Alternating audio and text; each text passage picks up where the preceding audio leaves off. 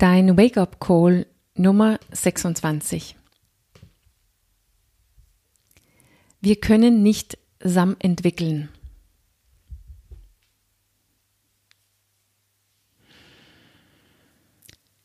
Vielleicht denkst du, okay, Henriette, ich habe es kapiert. Entwicklung, Wachstum ist ziemlich, ähm, ist ziemlich groß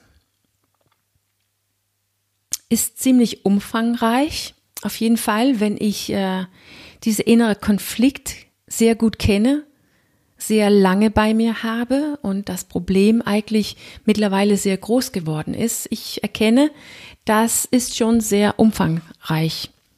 Entwicklung oder Wachstum. Aber was hat das damit zu tun? Verbundenheit. Und warum müssen wir auch Zusammensein, Verbundenheit in Kombination mit Entwicklung besprechen. Ja, das ist, weil diese Verbundenheit so unglaublich wichtig ist für uns. Jedoch ist es ja so, dass wir suchen ja nicht nur das Zusammensein. Wir, wir wollen uns gerne verbinden, aber das, was wir wirklich wollen, ist Nähe. Wir wollen nah sein, uns verbunden fühlen in der Nähe. Nähe in Form von verstanden zu sein, ähm, gesehen zu werden, unterstützt zu werden, als der, die wir wirklich sind. Und nicht unbedingt der, die wir gerade ist. Oder das, was wir gerade zeigen, das, was wir gerade leben. Diese Nähe, die so wichtig für uns ist, entsteht eigentlich erst, wenn wir zusammen sind als der, die wir wirklich sind, mit allem, was wirklich wahr ist ganz authentisch, echt und ehrlich. Das, was wir wollen. Das, was wir, wonach wir uns sehnen, das ist diese Nähe. Jedenfalls mit diejenigen, die uns viel bedeuten und die nah bei uns sind. Sonst fühlen wir uns einsam, egal wie viele oder wer da ist. Und wenn wir Sehnsucht nach einem Ziel oder ein Traum oder eine Handlung haben, die unserer Wahrheit mehr entspricht, die nährhafter ist, die gesünder ist, dann sehnen wir uns in Wirklichkeit danach, jemand wahrer, nährhafter, gesünder zu sein. Wir wollen ein Leben leben, die mehr in Übereinstimmung mit unserer Sehnsucht, unser Ziel, unser Traum ist im Grunde genommen mehr in Übereinstimmung mit der, die wir wirklich sind.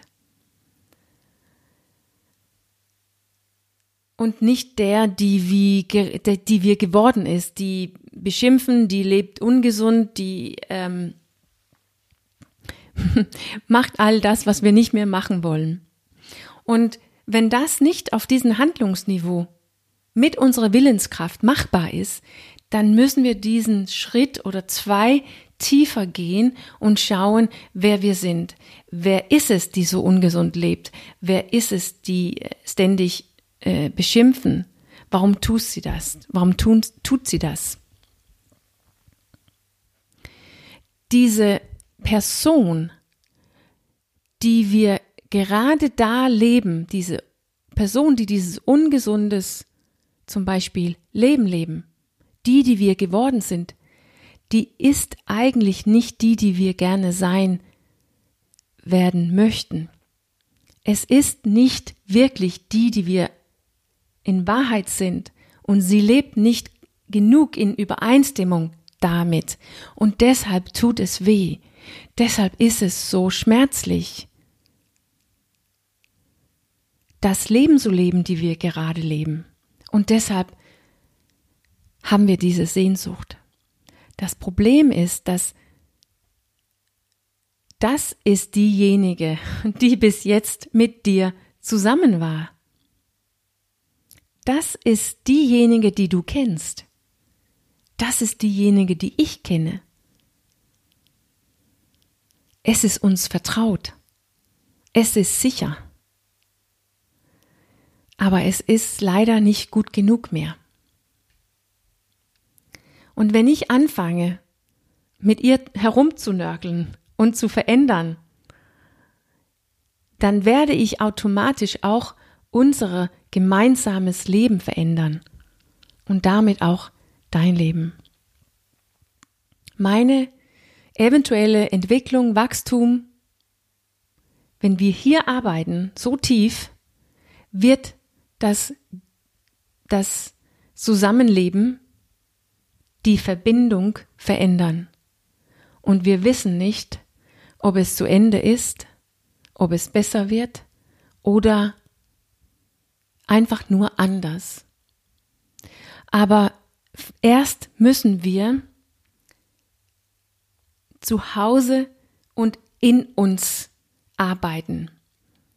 Wir müssen riskieren, dieses Beisammensein, diese Verbindung nach außen hin, hin, das müssen wir riskieren. Das, wir müssen riskieren, dass das verloren geht.